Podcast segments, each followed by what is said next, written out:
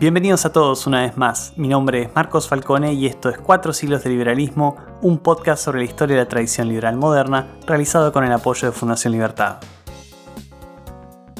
En esta suerte de ping-pong de los siglos XVII y XVIII que venimos haciendo entre Gran Bretaña y Francia, hoy nos toca la enorme figura de David Hume.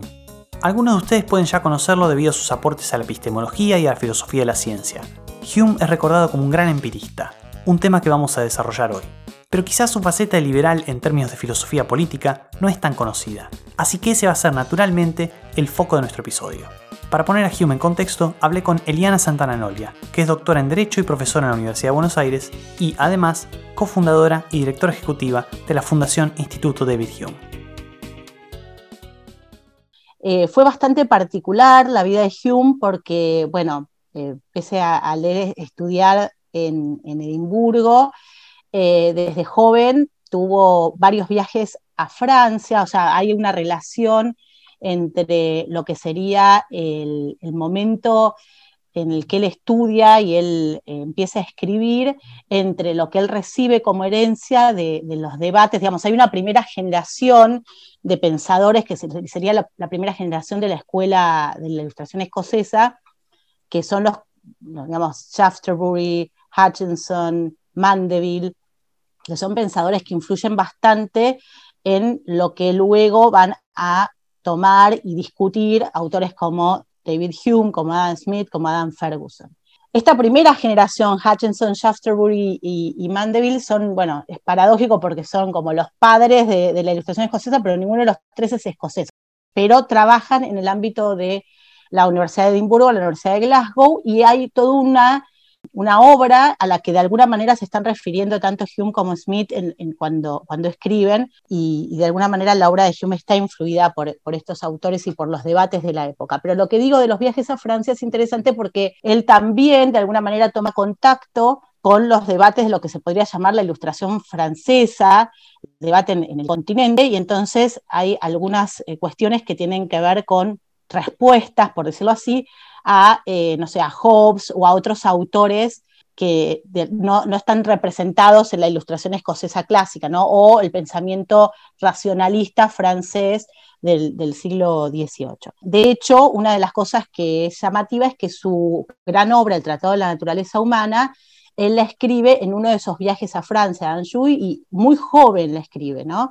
Ya para los 27 años más o menos la tenía terminada, el Tratado de la Naturaleza Humana, ya en su época había sido un pensador no muy aceptado por lo que hoy llamaríamos el mainstream académico.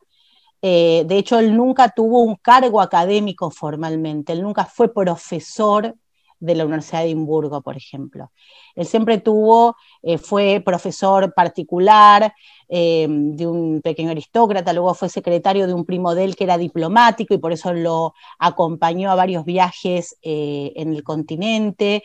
después fue bibliotecario de la mm, biblioteca de notarios, que es como la biblioteca jurídica de, abogados o de notarios de Edimburgo y de esa manera se fue como sosteniendo y, mientras tanto tuvo su gran producción, ¿no? O sea, como te comentaba antes, el Tratado de la Naturaleza Humana lo escribió en un viaje a Francia, durante sus años de bibliotecario escribió seis tomos de historia de Inglaterra, que es, es una obra que en general aquí no se estudia mucho, pero en esa época él fue muy reconocido por esa obra, por la obra de historia de Inglaterra, y se la leyó y se la discutió, pero mientras era bastante em, reconocido, discutido en los ámbitos intelectuales, en los ámbitos puramente académicos nunca fue aceptado, nunca se le dio un cargo formal. Y eso es interesante porque parece que su obra siempre fue controvertida. Hoy por un aspecto, eh, eh, un aspecto quizás injusto, digamos, pero en su época por otro aspecto que hoy quizás no se lo vería como controvertido, que era el quitarle todo el fundamento teológico a su teoría, ¿no? Él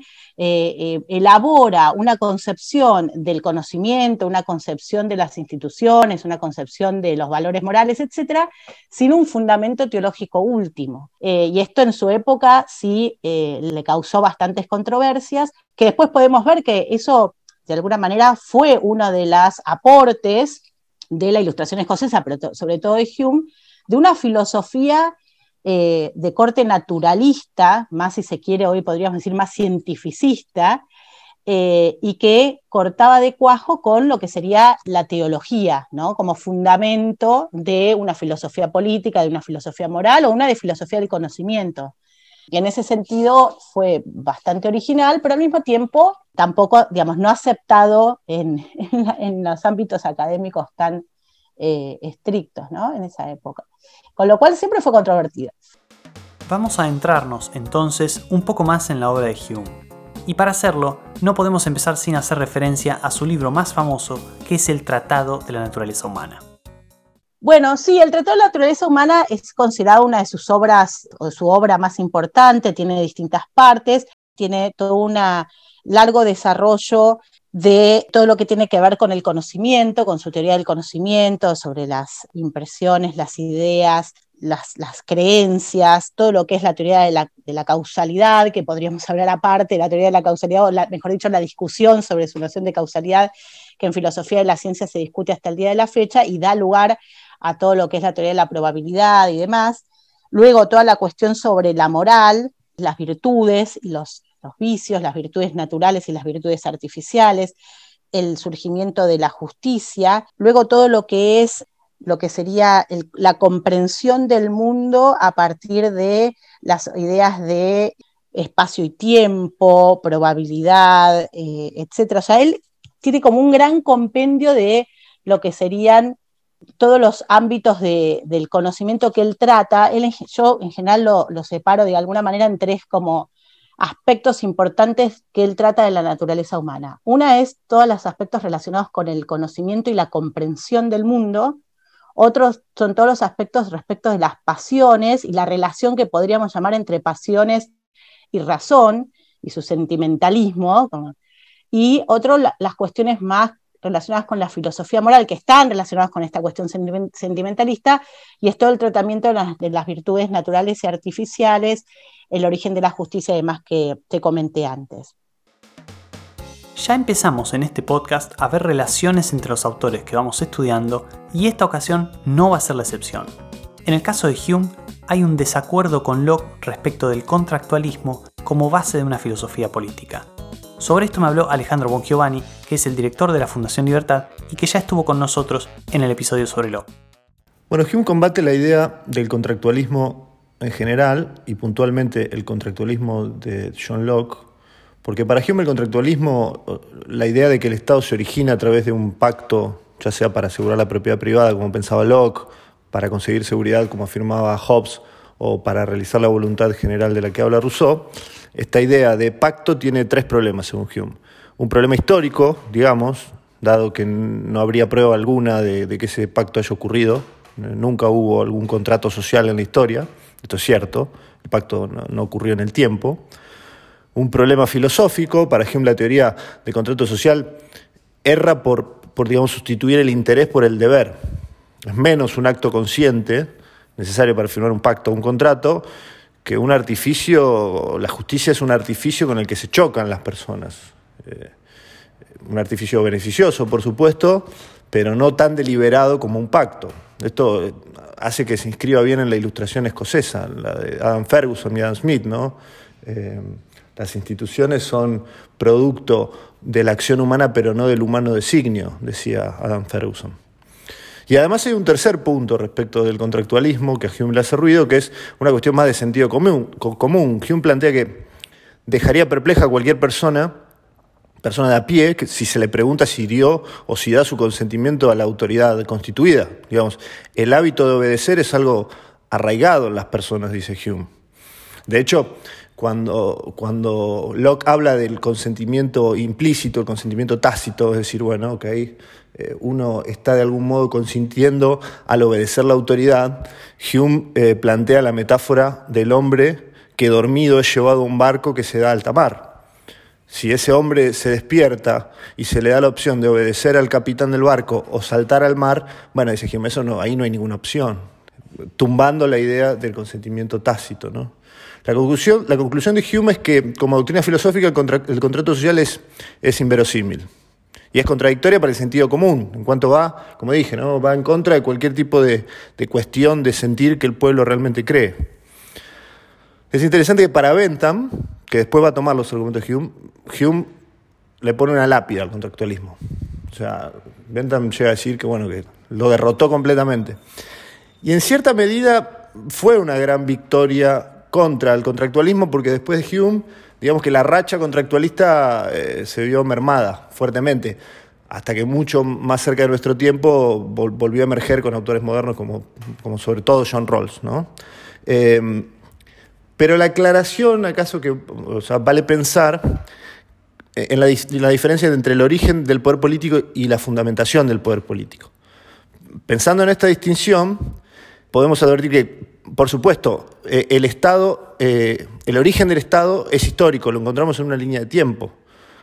Y, ahí tiene razón Hume cuando dice todos los gobiernos que existen en el presente le quedan rastros y registros en la historia de que fueron fundados originalmente en usurpación, en conquista, en violencia, sin pretensión alguna de un consenso. Y esto es así, esto es, una, esto es cierto en términos históricos. Ahora, cuando uno va a la fundamentación, encontramos que existen ciertas creencias que fueron tomadas válidas, como válidas para, para establecer la legitimidad de la autoridad política. Y son creencias, no tienen por qué ser ciertas, sino ser tomadas como si fueran ciertas. Y el ejemplo caso más contundente de esto es el del origen divino de los reyes. Nadie se puede decir, bueno, que probame el, origen divino de los reyes. Se, daba por sentado que era así, se actuaba como si así fuera. Y justamente contra esta fundamentación, contra esta creencia, es que el contractualismo liberal de Locke cobra sentido. Eh, el contractualismo eh, nos, nos, viene a plantear que el poder no viene, no fluye de arriba hacia abajo, sino de abajo hacia arriba. Que las personas tienen igual dignidad, igual libertad frente a la idea medieval del, del origen divino de los reyes, que en el capítulo de Locke tocamos. Entonces, y, fíjate si esta creencia, fijémonos si esta creencia tuvieron consecuencias que nada más que y nada menos que la Constitución de Estados Unidos se basa en estos postulados. Entonces digo, hubo claras consecuencias prácticas del contractualismo que operaron y operan hoy aún hoy en día. Entonces digo, es cierta la crítica de Hume, eh, es válida hacia el contractualismo por no haber cimentado sus bases eh, sobre observación empírica. Pero bueno, lo que por ahí a Hume se le escapó o, no quiso tratar fue que no es un evento empírico, sino un postulado normativo y que eh, eh, el contractualismo y que vale independientemente de la experiencia. Y la verdad que desde el punto de vista liberal, al menos el contractualismo de Locke, ha sido un paso en el sentido eh, adecuado, porque de nuevo estaba combatiendo con otra creencia mucho más eh, complicada a la hora de pensar una sociedad liberal, que era la, idea del, origen divino de, de los reyes. En este contexto de pelea con una teoría que previamente había sido utilizada por liberales, cabe preguntarse cómo es que Hume llega efectivamente a otra filosofía política liberal. Vamos a empezar a recorrer este camino con Eliana. el, ámbito de la libertad es una condición necesaria para el surgimiento de los principios e instituciones que van a permitir el orden de la cooperación, digamos. Entonces, por eso para mí es tan importante entender, por ejemplo, el, problema de la escasez, pero no por un tema material de la escasez, la escasez también en sentido subjetivo.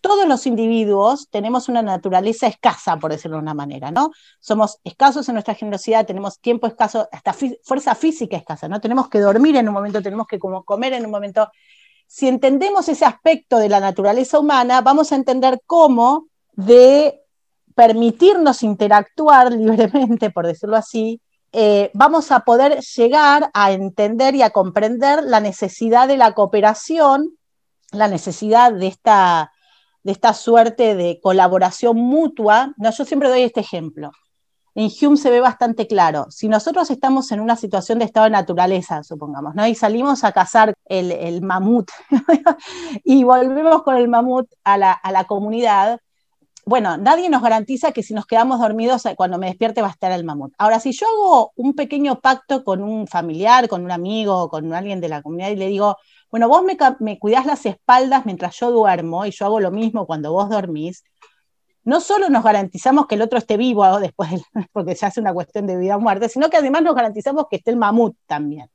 Y después compartimos el mamut, vemos cómo lo dividimos, etcétera, etcétera, etcétera. Pero digo, em, ya desde, desde, la base está esta idea de, la prueba y el error y de, la propuesta de cooperación em, a partir de que necesitamos dormir, por ejemplo, ¿no? de esta limitación física, si se quiere, de que no podemos estar alerta las 24 horas. Bueno, esto llevado a el marco de comunidades mucho más grandes, donde ya convivimos con otras personas, con organizaciones sociales, con familias, con eh, eh, trabajo, etcétera, lo que va proponiendo Hume es que los individuos, a partir de alguna manera de esa libertad de acción, van interactuando con otros, van encontrando soluciones a problemas específicos, van encontrando que determinadas reglas les permiten convivir mejor con los demás. Entonces, llegan, por ejemplo, al derecho de propiedad, vamos a decirlo como un ejemplo, digamos, de, la base del pensamiento liberal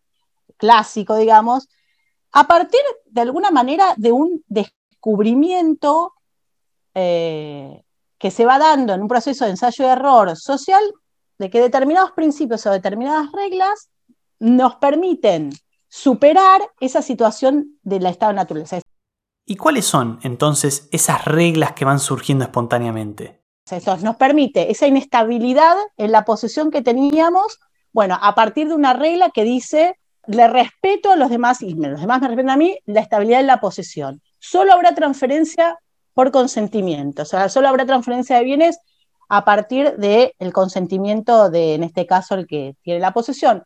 Y el cumplimiento de las promesas, que es lo que sería el proto cumplimiento de los contratos, ¿no?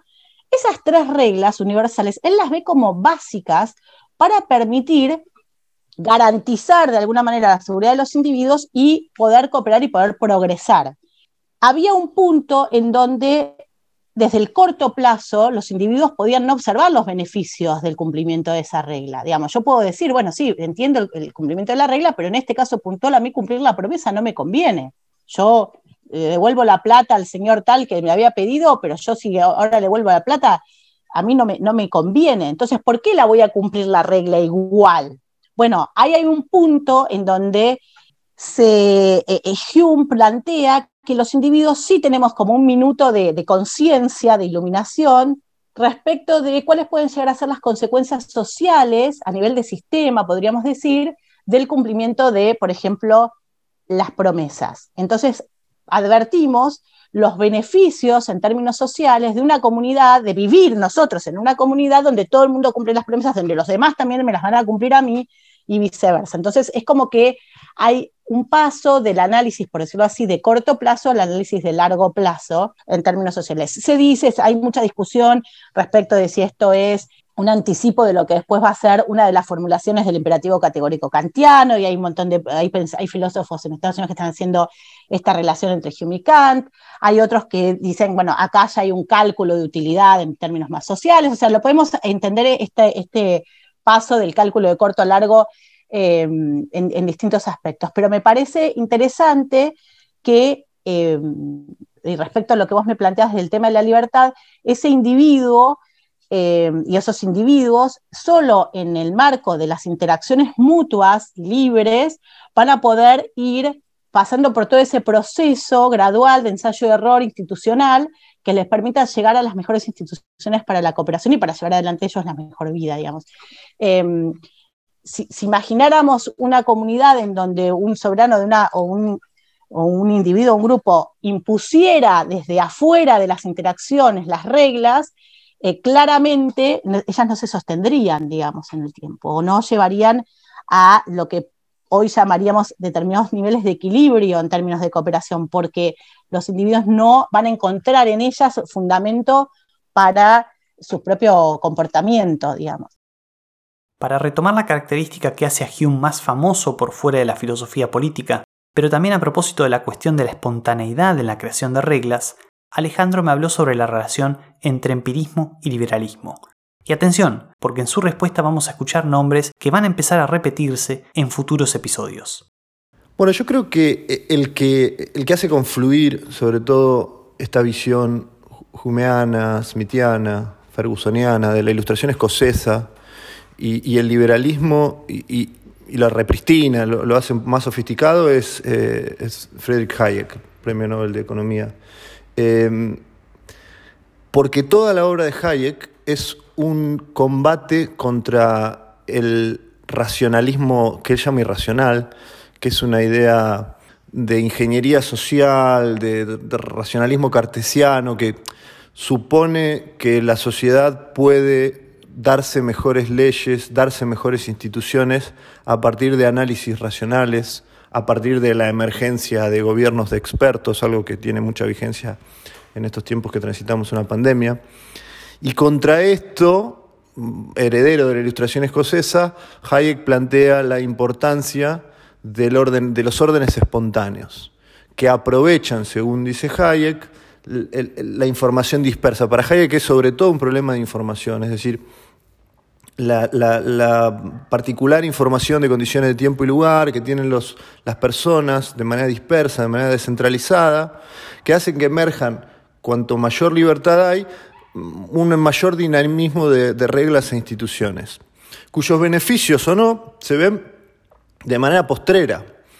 De nuevo, la, cita de Adam Ferguson, eh, las el hombre se da instituciones como la moneda, la moral, el lenguaje, que son producto de la acción humana, pero no del humano designio. Nadie las ideó. Nadie dijo, bueno, vamos a idear eh, la moneda como institución. Nadie dijo, vamos a idear la moral. A partir de ahora va a haber moral, a partir de ahora va a haber lenguaje. Y esto pasa con, cosas mucho, más actuales. Digo, no sabemos para qué van a servir las criptomonedas, por ejemplo se sirven para un sinfín de cosas que ni siquiera estamos imaginando. Ahora, nadie tiene la inteligencia ni la información disponible para pensarlo ex ante.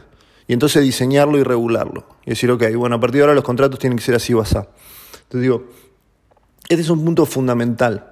El anclaje en la experiencia que tiene el liberalismo clásico, sobre todo el liberalismo eh, heredero de la ilustración escocesa. De dejar hacer a la gente para que la gente encuentre mejores y más variadas soluciones.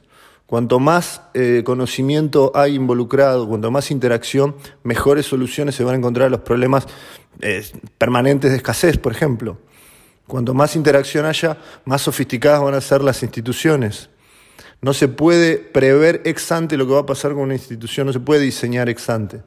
Eh, y esto me parece que es muy importante porque estamos al, mismo tiempo en una, en una época muy muy racional y muy racionalista. O sea, muy racional en términos que, que hay un emotivismo loco que, que, prácticamente diseña instituciones eh, para que duren poco tiempo y basados en, en, un desconocimiento de la naturaleza humana. Y esto es, de nuevo, muy importante, la, la ilustración escocesa pensar en este término. O sea, tenían un fuerte anclaje en la naturaleza humana.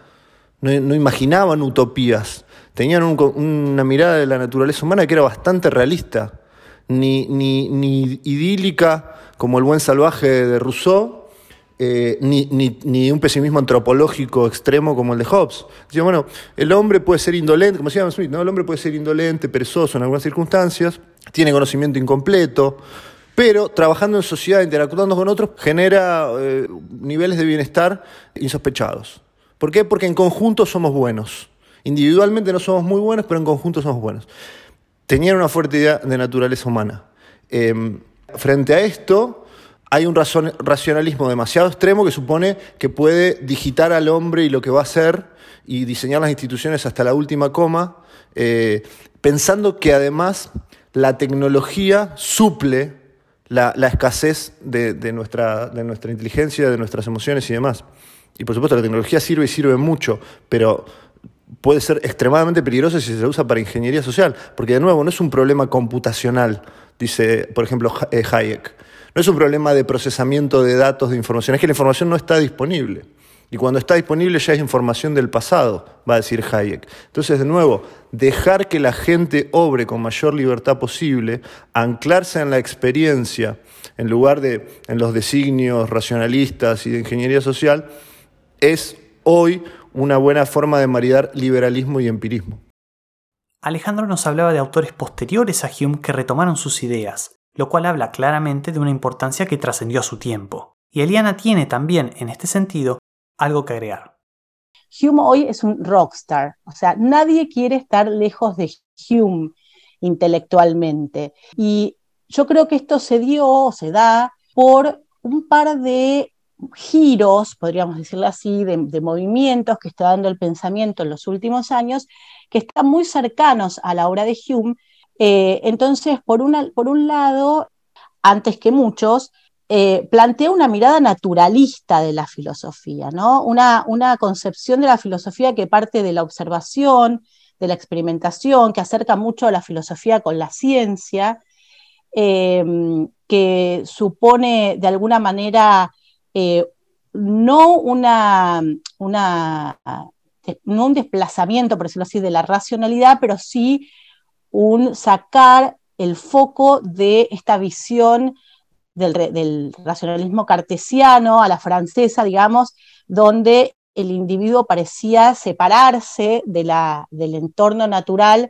a partir de su razón que le permitía observar y transformar esta, este contexto, sino que eh, hay una, un, sujeto atravesado por sensaciones, eh, por, impresiones de su observación, etcétera, que vive en ese contexto natural y que tiene sus propias respuestas, por decirlo así, eh, a ese contexto natural. Entonces, para decirlo con otras palabras, la observación del comportamiento humano ya en Hume está mucho más cerca de las disciplinas de las ciencias naturales y de las ciencias sociales, como hoy las vemos, que la filosofía más idealista o más eh, racionalista de su época.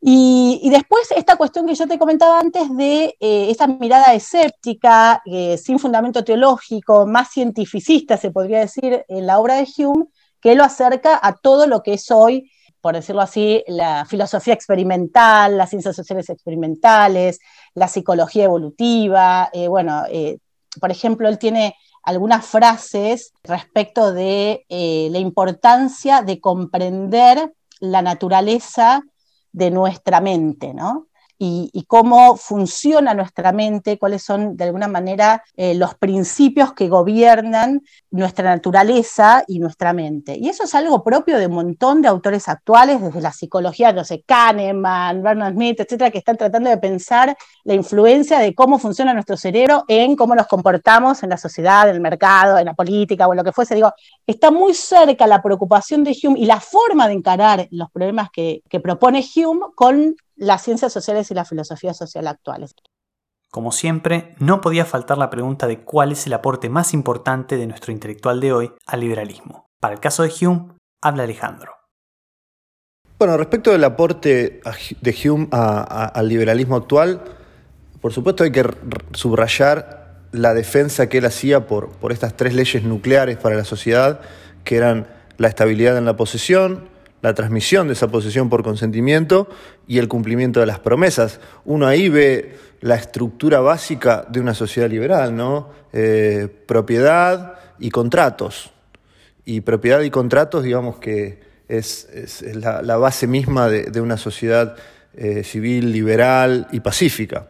Entonces digo, defender esa bandera hoy sigue teniendo el mismo sentido que tenía en, en la época de Hume. Pero agrego otra cuestión que hoy me parece que cobra mucha relevancia. Hume era cualquier cosa menos un dogmático, cualquier cosa menos un fanático, igual que, igual que, la escuela escocesa, ¿no? Que, la escuela de la ilustración escocesa, Hume, Smith, Ferguson, eh, tenían un, sentido frente al conocimiento mucho más respetuoso y humilde, y esto estaba anclado también en su idea de evolución, o sea, las ideas siempre podían evolucionar. Eh, y, en su ataque al racionalismo eh, extremo, como después va a ser Hayek, eh, siempre con, cierta humildad frente al fenómeno social que no se puede entender nunca en toda su magnitud y por ende tampoco se puede diseñar en toda su magnitud. Entonces, siempre con, mucho respeto frente al objeto social y me parece que esa es una lección válida en tiempos de, total fanatismo y, deseos de ingeniería social, ya no solo de los burócratas, sino también de, los intelectuales. Entonces digo, a mí tanto Hume como como la escuela escocesa me parece muy válida para pensar el liberalismo moderno. Y así se nos va terminando el tercer episodio de Cuatro siglos de liberalismo. La semana que viene nos quedamos en Gran Bretaña para hablar de otro gigante, acaso el liberal más famoso de todos los que vayamos a estudiar, que le dio forma a la ciencia económica y cuya influencia ha sido incalculable hasta el día de hoy. Adam Smith. Muchísimas gracias por escuchar.